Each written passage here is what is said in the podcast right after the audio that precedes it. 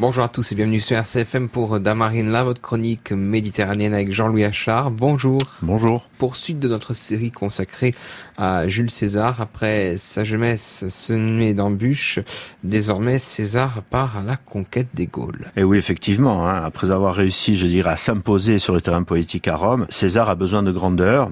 Donc il cherche un commandement militaire qui lui permettrait à la fois d'obtenir la gloire, puisque c'est par euh, la guerre qu'on acquiert à cette époque la gloire définitivement, ainsi qu'une indépendance financière dont il a besoin, puisque jusqu'à ce moment-là, comme je vous le disais, c'était le, le, patricien Crassus qui lui permettait de financer ses, ses démarches. Alors, une conquête enrichit toujours un, un conquérant, puisque grâce au, au, butin acquis pendant les campagnes et aux, aux prisonniers qu'on vend comme, comme esclaves, on acquiert l'indépendance financière et la richesse. C'est donc dans ce sens-là que César choisit d'aller et il choisit d'achever hein, la conquête des Gaules qui, qui, a, qui a été commencée avant lui, mais qui n'a pas été portée à son terme.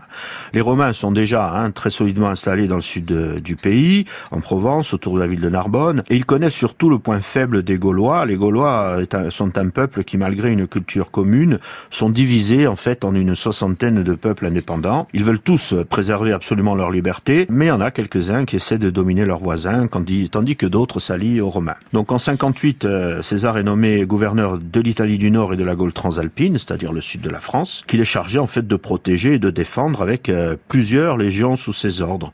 Il commande 50 euh, 000 fantassins. Vous vous rappelez que lorsque nous parlions d'Hannibal, nous avions expliqué qu'une armée imposante est composée environ de 10 000 hommes. Donc 50 000 fantassins, ça vous situe l'importance des, des légions romaines à la tête desquelles se trouve César. Elles sont extrêmement bien entraînées, elles sont bien équipées. Très vite, César occupe toute la Gaule qui jusque-là était indépendante, mais il reste, si vous voulez, à transformer cette occupation en soumission, hein, en soumission durable. Et il faut six années pendant lesquelles euh, les révoltes et les expéditions punitives se succèdent pour que César achève donc sa conquête. À ce moment-là, jusqu'en 55, Pompée et Crassus sont toujours les, les, alliés de César. Ils deviennent un nouveau consul et, et, euh, prolongent euh, les fonctions de César pour, pour 5 ans. Mais en 53, l'argentier du triumvirat Crassus meurt et César et Pompée se retrouvent face à face. Pour l'instant, c'est la Gaule qui occupe César, mais on verra que très vite, ses préoccupations à Rome vont le rattraper dans nos prochaines chroniques.